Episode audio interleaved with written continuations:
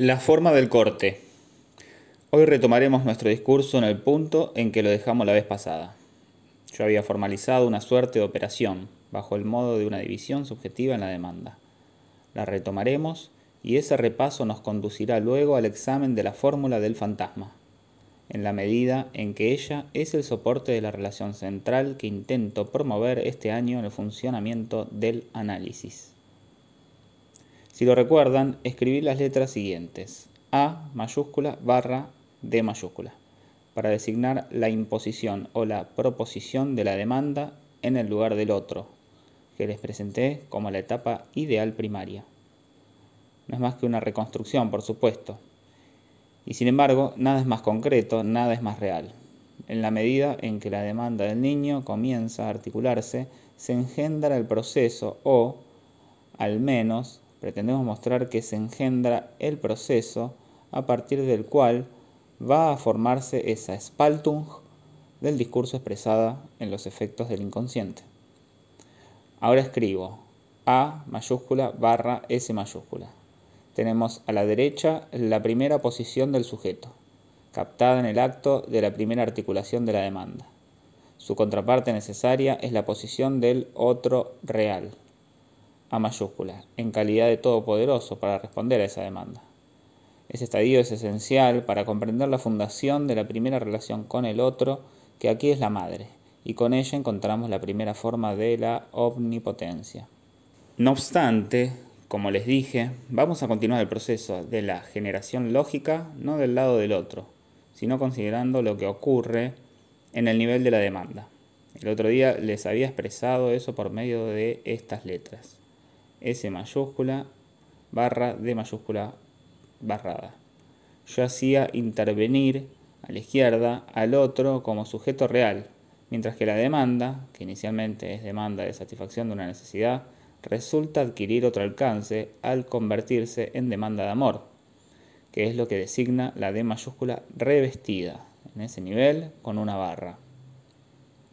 Ya no sé si en la pizarra lo había escrito bajo esta forma. La sala dice que sí. Poco importa. Por lo demás, ya que esto está destinado a engendrar toda la paleta de las experiencias reales del sujeto, que van a inscribirse en cierto número de respuestas gratificantes o frustrantes. Si bien es evidente que son muy esenciales en la medida en que en ellas se inscribe cierta modulación de la historia del sujeto, no interesan al análisis formal, sincrónico, que ahora proseguimos. Volvamos al estadio inicial en que el otro es el otro real que responde a la demanda. En el estadio siguiente, el sujeto interroga al otro como sujeto, y él mismo aparece como sujeto en la medida en que es sujeto para ese otro. La relación señalada como A barrada, barra, S mayúscula, es la primera etapa de la constitución del sujeto como tal. Ello significa que el sujeto se constituye en relación con el sujeto que habla, a de situarse la estrategia fundamental que se instaura una vez que aparece la dimensión del lenguaje, y que solo comienza con esa dimensión. Dado que el otro se ha estructurado en el lenguaje, se convierte en sujeto posible de una tragedia respecto de la cual el sujeto mismo puede constituirse como sujeto reconocido en el otro, como sujeto para un sujeto. Por una parte, no puede haber otro sujeto que un sujeto para un sujeto, y por otra parte, el primer sujeto solo puede instituirse en calidad de tal, como sujeto que habla, como sujeto de la palabra, en la medida en que el otro está a su vez marcado por las necesidades del lenguaje. Ya no es el otro real, sino que se instaura como lugar de la articulación de la palabra. Allí tiene lugar la primera posición posible de un sujeto como tal, de un sujeto que puede captarse como sujeto, que se capta como sujeto en el otro, por cuanto ese otro lo piensa como un sujeto. Según les hice observar la vez pasada, nada es más concreto que esto. No es ninguna etapa de la meditación filosófica, sino algo primitivo que se establece en la relación de confianza. ¿En qué medida y hasta qué punto puedo contar con el otro? ¿Qué tienen de confiable los comportamientos del otro? ¿Qué consecuencia puedo esperar de lo que él ya prometió? Esta es la interrogación en torno a la cual gira uno de los más primitivos conflictos de la relación del niño con el otro, e incluso el más primitivo, sin duda, desde el punto de vista que nos interesa. Allí está la base, y no en una pura y simple frustración o gratificación en la cual se instauran los principios de su historia. Allí está el resorte de lo que se repite en el nivel más profundo de su destino. Allí está lo que rige la modulación inconsciente de sus comportamientos. El análisis, incluso la experiencia más cotidiana del análisis, nos lo enseña. Si el sujeto pueda o no hacer pie en algún otro es lo que determina lo más radical que hallamos en la modulación inconsciente del paciente, neurótico o no. En ese estadio, el otro es sujeto de la palabra por cuanto ésta se articula primordialmente. Con respecto al otro, así definido, el sujeto mismo se constituye como el sujeto que habla, y no como el sujeto primitivo del conocimiento, no como el sujeto de los filósofos. El sujeto en cuestión se plantea como mirado por el otro y como capaz de poder responderle en nombre de una tragedia común. Él es quien puede interpretar todo lo que el otro articula acerca de su más profunda intención, de su buena o de su mala fe. En ese nivel en que el sujeto se suspende, la S en verdad se plantea, si me permiten un juego de palabras, no sólo como la S que se escribe por medio de una letra, sino también como el es de la fórmula tópica que Freud da del sujeto. La S es el ello, y bajo una forma interrogativa. Si ustedes colocan signos de interrogación, la S se articula, en efecto, así. Es, est, se, esto es todo lo que, en ese nivel, el sujeto aún formula acerca de sí mismo. Aquí está en estado naciente, en presencia de la articulación del otro, en la medida en que ésta le responde. Ahora bien, en esa articulación, el otro responde al sujeto más allá de lo que éste ha formulado en su demanda. Si quiere captarse a sí mismo en ese más allá de la palabra, deberá entonces dar el paso que lo introduce en la etapa siguiente. A barra S barrada. Ese sujeto está marcado por la barra que lo divide primordialmente de sí mismo en calidad de sujeto de la palabra.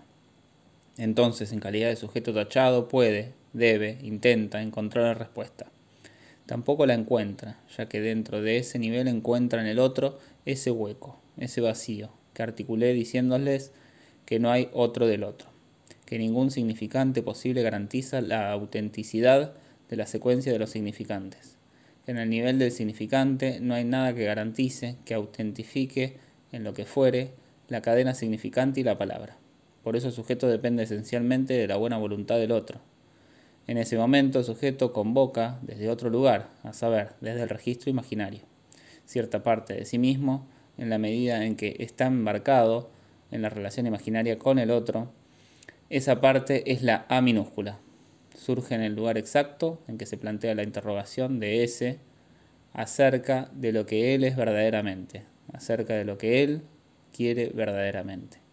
Lo que denominamos A minúscula es el objeto del deseo, sin duda pero a condición de aclarar bien que, sin embargo, no se ajusta al deseo. Entra en juego en un complejo que denominamos fantasma. En ese objeto, el sujeto encuentra su soporte en el momento en que se desvanece ante la carencia del significante que responda por su lugar de sujeto en el nivel del otro. En ese nivel en que el sujeto intenta constituirse, situarse en la demanda dirigida al otro, y autentificarse como sujeto de la palabra, la operación de división se detiene, dado que el cociente que el sujeto busca alcanzar queda suspendido en presencia de la aparición, en el nivel del otro, de ese resto mediante el cual el sujeto mismo aporta la contrapartida y viene a compensar la carencia, en el nivel del otro, del significante que le responda. Ese cociente y ese resto quedan aquí, uno en presencia del otro y, si cabe decirlo, sosteniéndose cada uno de ellos por medio del otro. El fantasma no es otra cosa que ese enfrentamiento perpetuo entre la S tachada y la A minúscula. El sujeto tachado señala ese momento de fading del sujeto en que éste no encuentra nada en el otro que lo garantice de una manera segura y cierta, que lo autentifique, que le permita situarse y nombrarse en el nivel del discurso del otro, es decir, en calidad de sujeto del inconsciente. En respuesta a ese momento surge como suplente del significante faltante el elemento imaginario, término correlativo de la estructura del fantasma. Designamos ese elemento en su forma más general como el soporte ese en el momento en que éste intenta indicarse como sujeto del discurso inconsciente. Acerca de este punto, creo que ya no tengo nada más para decir. Sin embargo, diré más y les mostraré lo que esto significa en el discurso freudiano. Retomemos, por ejemplo, el Wo es War, soll ich werden, traducido donde ello era yo debo devenir. Es muy preciso, se trata del ich, que no es das ich, el yo moi. Ich se utiliza aquí como sujeto de la frase, donde ello era es donde ello habla, es decir, donde en el instante anterior había algo que es el deseo inconsciente. Allí es donde yo debo designarme, donde yo debo ser. Ese yo es la meta, el fin, el término del análisis antes de que él se nombre, de que él se forme, de que él se articule, siempre y cuando alguna vez lo haga, ya que además el Soll ich werden de la fórmula freudiana debe ser entendido como un debo yo devenir. El yo es el sujeto de un devenir, de un deber que nos es propuesto. Debemos reconquistar el campo perdido del ser del sujeto, nos dice Freud en la misma frase y lo ilustra por medio de una bonita comparación con Holanda y su pacífica reconquista del Zuiderzee, de tierras sumergidas. Se trata del campo del inconsciente, sobre el cual debemos ganar terreno en la realización de la gran obra analítica.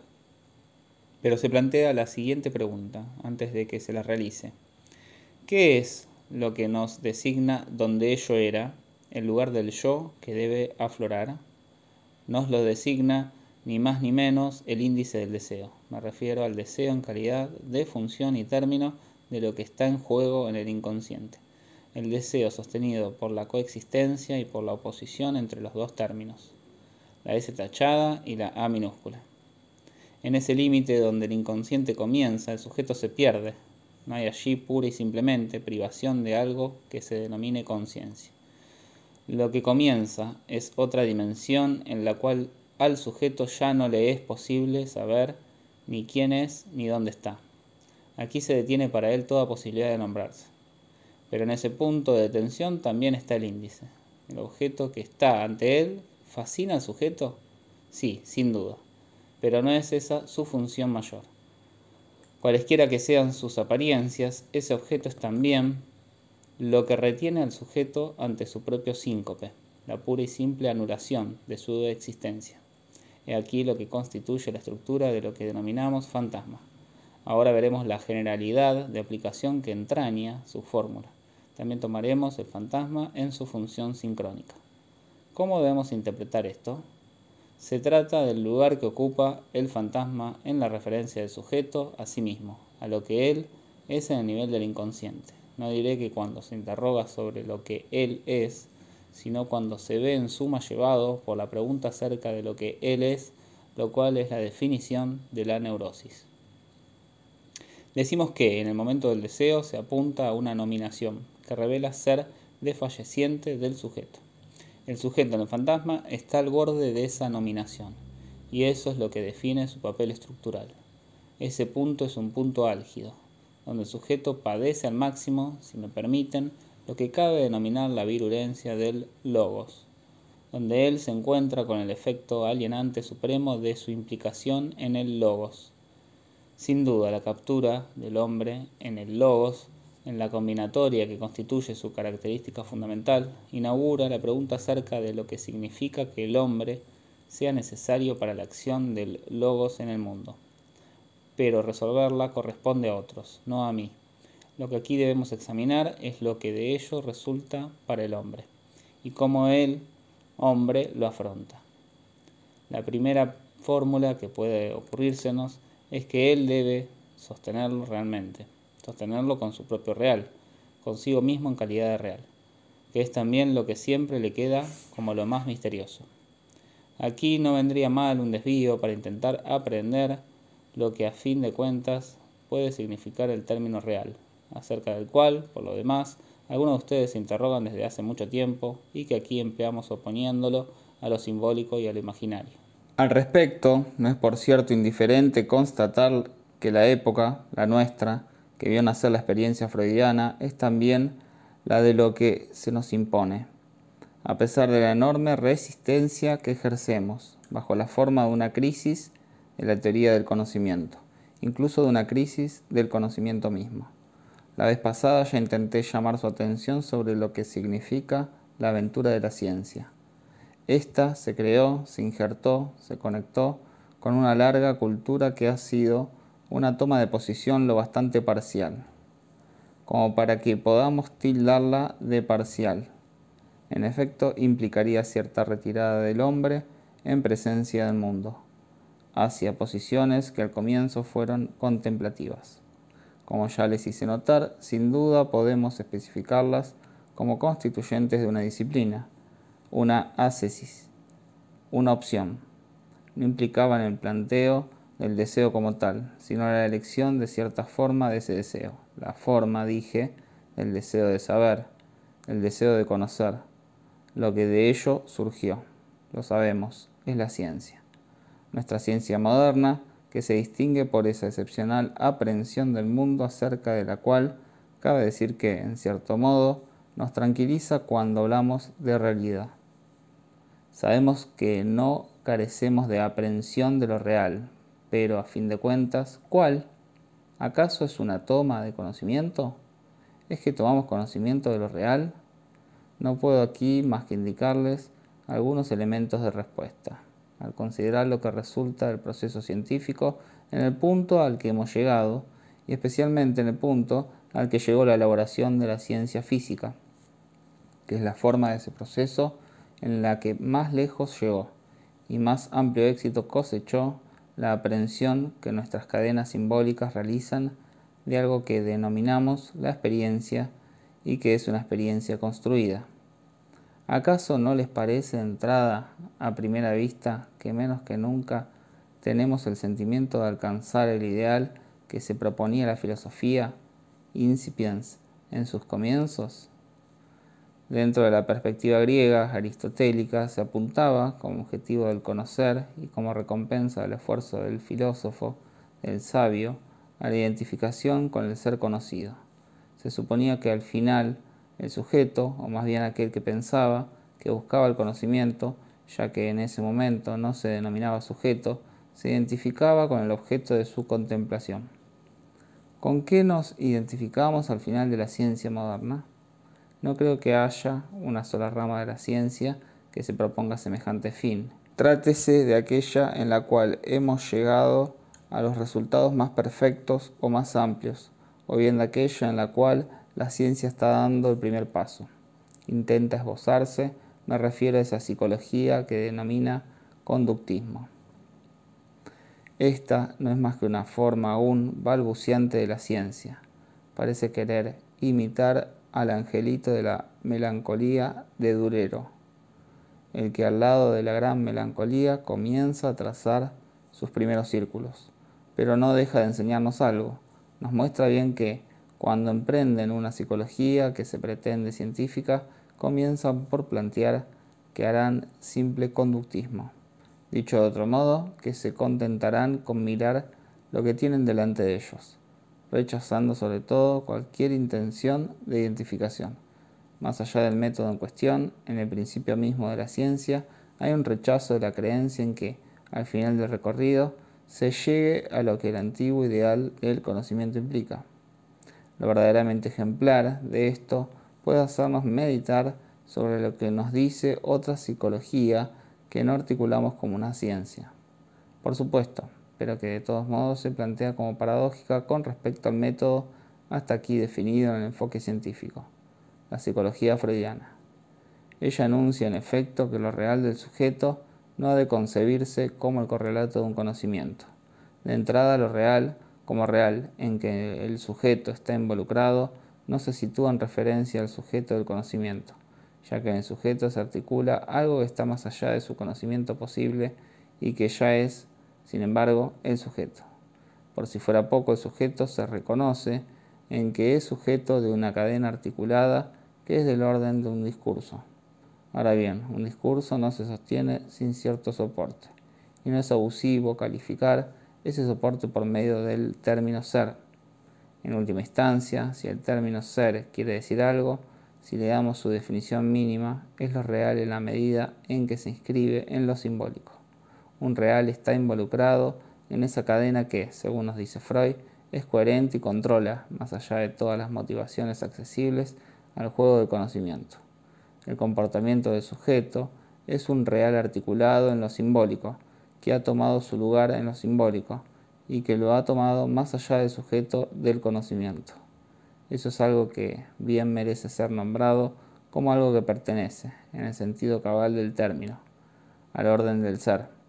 Aquí viene a cerrarse el paréntesis que recién había abierto, en el momento en que esa rama del árbol del conocimiento denominada ciencia, que nos ha dado resultados que sin duda tienen mucho más alcance que cualquier clase de efecto esperado del conocimiento.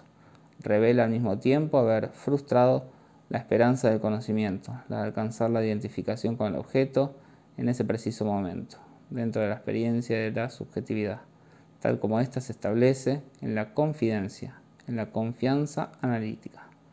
Freud nos designa esa cadena en que las cosas se articulan de una manera que está estructurada con los mismos caracteres cualquier otra cadena simbólica, los mismos de aquello que conocemos como discurso, y que sin embargo no es accesible al sujeto, en la medida en que, a diferencia de lo que ocurría en la contemplación, no podría apoyarse en ella como en el objeto en que él se reconoce.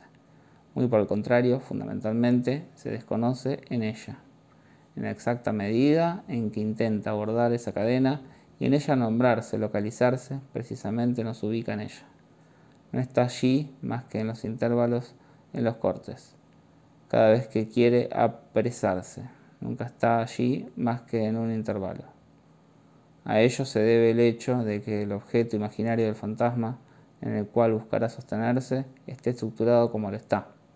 Hay muchas otras cosas que demostrar acerca de la formalización S barrada rombo A minúscula.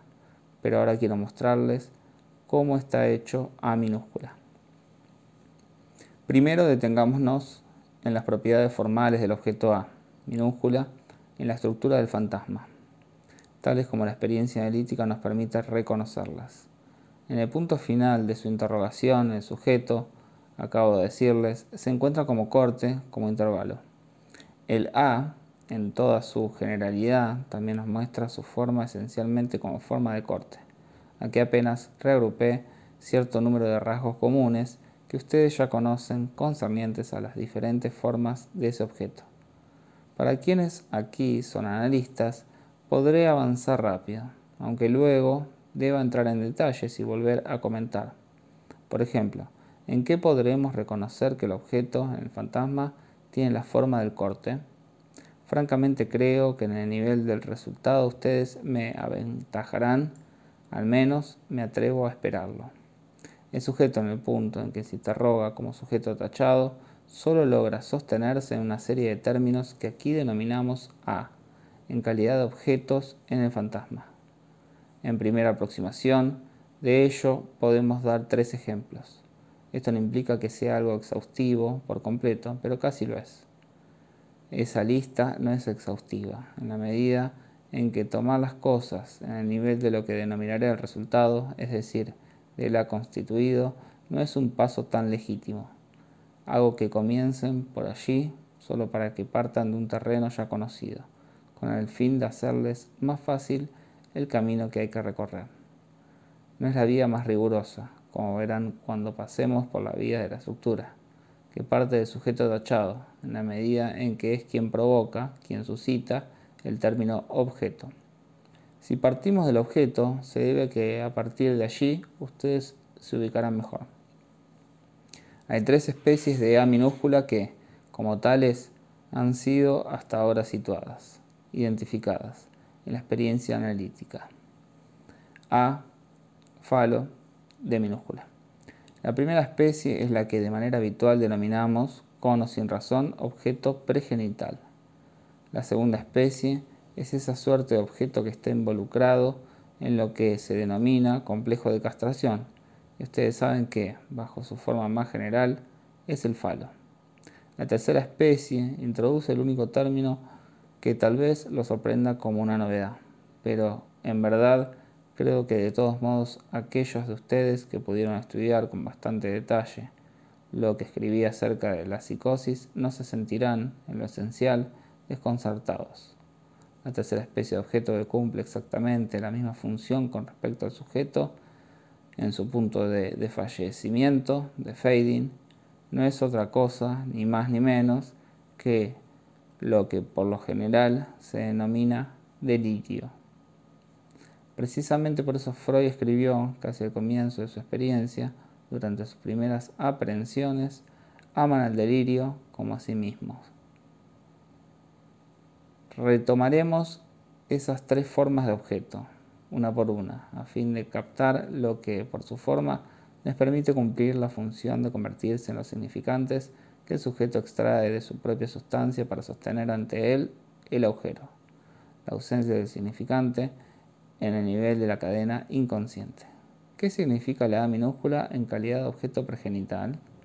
Aquí se evoca la fórmula que resume, para más de una reflexión materialista, lo que en última instancia constituye el funcionamiento de un organismo. Por humano que sea, en el nivel de los intercambios materiales, es decir, no soy yo quien lo ha inventado, que el animal no es más que una tripa con dos orificios aquel por el cual algo entra y el otro por el cual algo sale. Pues bien, el objeto llamado pregenital se constituye por medio de esto, en la medida en que viene a cumplir su función significante en el fantasma. En cierto momento, lo que alimenta al sujeto se separa de éste. Llegado el caso, la posición incluso se invierte. Es el estadio sádico anal. Él mismo lo corta o al menos se esfuerza por cortarlo, por morder. Por un lado, entonces, está el objeto en calidad de objeto de destete, lo cual en sentido estricto significa objeto de corte. Y por otro lado, en la otra extremidad de la tripa, está el objeto que él rechaza y que se separa de él. Asimismo, todo el aprendizaje de los ritos y de las formas de la propiedad consiste en enseñar al sujeto a separarse de lo que rechaza. En la experiencia analítica común, aquello que tomamos como la forma fundamental del objeto de las fases llamadas oral y anal es esencialmente el corte. En el nivel oral, ese objeto es el pezón, esa parte del seno que el sujeto puede mantener dentro de su orificio bucal y del cual también lo separa. De igual modo, en otro momento el excremento se convierte para el sujeto en la forma más significativa de su relación con los objetos. Esos objetos son elegidos precisamente debido a que manifiestan por su forma, de manera ejemplar, la estructura del corte. Por eso, son convocados a representar el papel de soporte en ese nivel del significante donde el sujeto resulta situarse como estructurado por el corte. Y ellos nos explica el hecho de que se prefiera elegir esos objetos antes que otros no se pudo dejar de observar lo siguiente. Si la cuestión simplemente fuese que el sujeto erotice tal o cual de sus funciones vitales, ¿por qué no podría haber también una fase más primitiva y más fundamental que lo ligara a una función tan vital como la de la nutrición, que comienza por la boca para terminar por la excreción desde el orificio intestinal, a saber, la respiración? Sí, pero la respiración no conoce por ningún lado ese elemento de corte. La respiración no se corta, o bien si se corta ocurre de una manera que no deja de engendrar cierto drama. Nada se inscribe en un corte de la respiración, salvo de modo excepcional. La respiración es ritmo, la respiración es pulsación, la respiración es alternancia vital. No es nada que en el plano imaginario permita simbolizar precisamente aquello que está en juego a saber el intervalo, el corte. Sin embargo, ello no significa que nada de lo que pase por el orificio respiratorio pueda, como tal, ser escandido, ya que justo por ese mismo orificio se produce la emisión de la voz. Ahora bien, la emisión de la voz sí es algo que se corta, que se escande. Por eso enseguida nos encontraremos con la voz en el nivel del delirio del sujeto, cuando no se impone a esa emisión la forma del corte cuando no se la escande, cuando no es más que neuma flatus. Pues bien, en el nivel más profundo de la experiencia que al respecto tenemos con el inconsciente. No se la individualiza como algo de orden respiratorio, sino que resulta relacionada con el flatus anal. Además, paradójicamente, este último resulta simbolizar, en lo más profundo, lo que está en juego cada vez que el sujeto es simbolizado por el falo en el nivel del inconsciente. Esta es una de las sorpresas más desagradables que los descubrimientos analíticos nos han aportado. Haberlo notado es mérito de Jones, y les ruego remitirse a los estudios que él consagró al tema. Pasemos al segundo nivel. Por supuesto, esto no es más que un artificio de exposición, ya que no hay ni primero ni segundo nivel. Todos los A tienen la misma función, en el punto al que llegamos de nuestro camino. Solo es cuestión de saber por qué toman una u otra forma. En cambio, cuando describimos la forma en la sincronía, lo que intentamos despejar son los caracteres comunes de las diferentes formas. Aquí, en el nivel del complejo de castración, encontramos otra forma para la A minúscula, que es la de la mutilación. En efecto, si es cuestión de corte, es necesario y suficiente que el sujeto se separe de alguna parte de sí mismo, que sea capaz de mutilarse. A primera vista, la cosa no introduce una modalidad tan nueva, como bien lo han notado los autores analistas, que supieron recordar, a propósito de la mutilación, lo que sabemos por la historia por la etnografía. Me refiero a que, entre todos los procedimientos iniciáticos, mediante los cuales el hombre busca definir su acceso a su propia realidad, a un nivel superior de realización de sí mismo, a la consagración de su plenitud como hombre, hay cierto número de formas de estigmatización cuyo catálogo y gama no habré de recordarles aquí. La mutilación es una de ellas, y su papel es en efecto eminente en todas esas manifestaciones.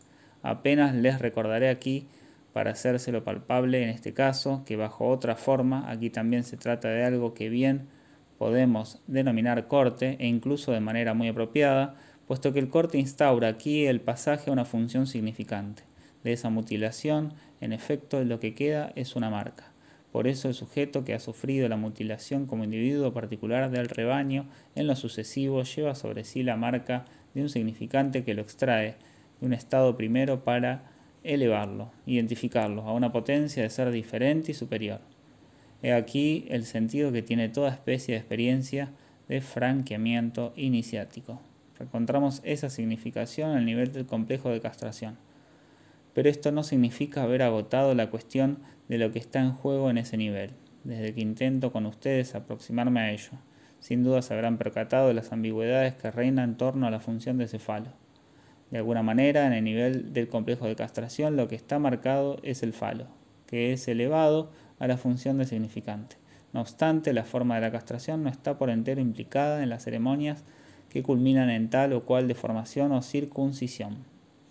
Es conveniente que la marca que así se imprime al falo no sea confundida con esa función particular de negativización que se aporta al falo en el complejo de castración y que constituye una especie de extirpación. No podemos captarlo en este nivel de la exposición. Lo retomaremos la próxima vez, supongo, cuando tengamos que explicar el problema que se nos plantea ahora al volver a encarar estas cosas, al rehacer su inventario. Hoy me contento con indicárselo apenas. ¿Por qué hizo Freud al comienzo esa cosa extraordinaria consistente en el azar, el complejo de castración con algo que, ante un examen atento, revela no ser tan solidario, a saber, una función dominadora cruel, tiránica, la de una suerte de padre absoluto? Sin duda, es un mito y, como todo lo que Freud ha aportado, hecho muy milagroso, es un mito que se sostiene. Intentaremos explicar por qué. Volvamos a los ritos de iniciación con las formas de estigmatización y de mutilación que conllevan. Están destinados y por parte de los sujetos mismos que los experimentan a efectuar un cambio de naturaleza en el sujeto. Por eso el ángulo bajo el cual hoy los encargamos hace notar bien que, en su función fundamental, representan el papel de la A minúscula. Los ritos de iniciación de las sociedades primitivas intervienen precisamente para cambiar el sentido de los deseos naturales del sujeto, que en el estado preiniciático están librados a su antojo, a una suerte de juego indiferente. La cuestión es dar a esos deseos una función en que pueda identificarse, designarse como tal, el ser del sujeto, quien de ese modo se convierte, si cabe decirlo, en hombre, pero también en mujer, de pleno ejercicio.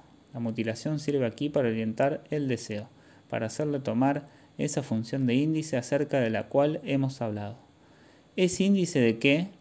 Sino de algo que es realizado, pero que solo puede expresarse en un más allá simbólico. Ese más allá es lo que hoy hemos denominado ser. Digamos entonces que la mutilación es aquí el índice de una realización de ser en el sujeto. En este caso, cabría hacer algunas observaciones laterales. No es casual, por supuesto, que lo que se ofrece a la marca significante del rito de iniciación sea todo lo que puede serle propicio como apéndice. El apéndice fálico no es el único, ustedes saben, que es empleado a ese fin, por más que no haya duda de que la relación del sujeto consigo mismo, cuya aprehensión vivida es más notable, a saber, la relación de tumescencia, designa por supuesto al falo como objeto privilegiado para propiciar la función del corte, y de una manera que con seguridad será, más que con respecto a cualquier otro objeto, temida y escabrosa. Lo mismo ocurre con la función del narcisismo como relación imaginaria del sujeto consigo mismo, que debe tomarse como el punto de apoyo central en que se inscribe la formación del objeto significativo en la experiencia que tenemos del estadio del espejo.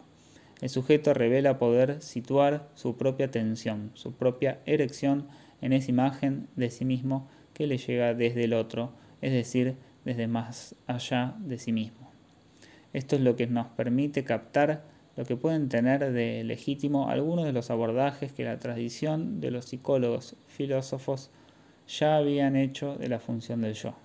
Aquí hago alusión a lo que Main de Virán nos aportó en su tan fino análisis del sentimiento de esfuerzo. El esfuerzo es un empuje aprehendido por el sujeto desde ambos lados a la vez, en la medida en que él es el autor del esfuerzo, pero también es quien lo contiene, dado que siente ese empuje de sí en su interior. No obstante, si el sujeto se siente a sí mismo, lo hace sin poder captarse jamás, ya que aquí no hay, en sentido estricto, corte ni marca posible. Y aquí lo que nos hace percibir el lazo que debe ser señalado entre la experiencia de la tumescencia y la de la fatiga. Me refiero a lo que se denomina, en el nivel de la experiencia erótica, la fatiga del neurótico, cuyo carácter de espejismo y cuya naturaleza no objetivable ustedes conocen, ya que nada tiene que ver con ninguna de las fatigas musculares que podemos registrar en el plano de los hechos. Si el esfuerzo de ningún modo le sirve al sujeto porque nada permite marcarlo con el corte significante, esa fatiga sintomática y paradójica parece, a la inversa, ser en el sujeto la secuela, la huella de su esfuerzo, por lo que denominaré significantizar. Aquí podríamos encontrar, en su forma más general, lo que en el nivel de la tumescencia del empuje del sujeto nos da los límites en que va a desvanecerse la consagración posible dentro de la marca significante. Creo que importaba señalarlo de pasada llegamos a la tercera fórmula de esa A minúscula, en la medida en que puede servir de objeto bajo dicha forma. Aquí me gustaría mucho que no haya confusiones, aunque no me quede por delante el tiempo suficiente como para poder entrar en todos los detalles de aquello en lo cual voy a poner el acento, aparte de una relectura atenta, que les ruego hacer, de lo que escribí sobre el tema de una cuestión preliminar a todo tratamiento posible de la psicosis donde expuse lo que el delirio del presidente Schreber nos permite articular de una manera tan desarrollada, tan elaborada, lo que considero más favorable para mostrarles lo que está en juego y cómo lo entiendo es intentar aislar aquí la función de la voz en el delirio. Solo comprenderemos las características fenomenológicas de esa voz si antes hemos podido captar por qué responde muy especialmente a las exigencias formales de la A minúscula, en la medida en que puede ser elevada a la función significante del corte, del intervalo como tal. Por lo común, el sujeto produce la voz. Diré más, la función de la voz siempre hace intervenir en el discurso el peso del sujeto, su peso real. Por ejemplo, el bozarrón es algo que hay que poner en juego en la formación de la instancia del superyo donde representa la instancia de un otro que se manifiesta como real. ¿Acaso se trata de la misma voz en la voz del delirante? La voz del delirante ¿Es acaso aquello cuya función dramática el señor Cocteau intentó aislar bajo el título de la voz humana? Basta con referirse a la experiencia cotidiana que en efecto tenemos de la voz bajo una forma aislada. Justo allí donde Cocteau, con mucha pertinencia y olfato, supo mostrarnos su incidencia pura, a saber, en el teléfono. ¿Qué nos enseña la voz como tal, más allá del discurso que sostiene en el teléfono? No tiene cabida, por cierto, hacerlas aquí un pequeño caleidoscopio de las experiencias que tenemos al respecto. Básteles con evocar el momento en que ustedes intentan solicitar un servicio o cualquier otra cosa a una casa comercial cualquiera y aquí que de pronto se encuentran del otro lado de la línea con una de esas voces cuyo carácter de indiferencia les informa de inmediato la mala voluntad de aquel con quien ustedes tienen que vérselas. Su muy firme voluntad de eludir lo que la demanda de ustedes pueda tener de apremiante de personal. Ese tipo de voz les enseña bastante acerca del hecho de que ustedes no tienen nada que esperar de aquel a quien interpelan. Es una voz que denominaremos con un término magníficamente forjado por el genio de la lengua, una voz de contramaestre. No es que ese personaje esté en contra del amo, maitre, sino que en verdad es lo contrario del amo.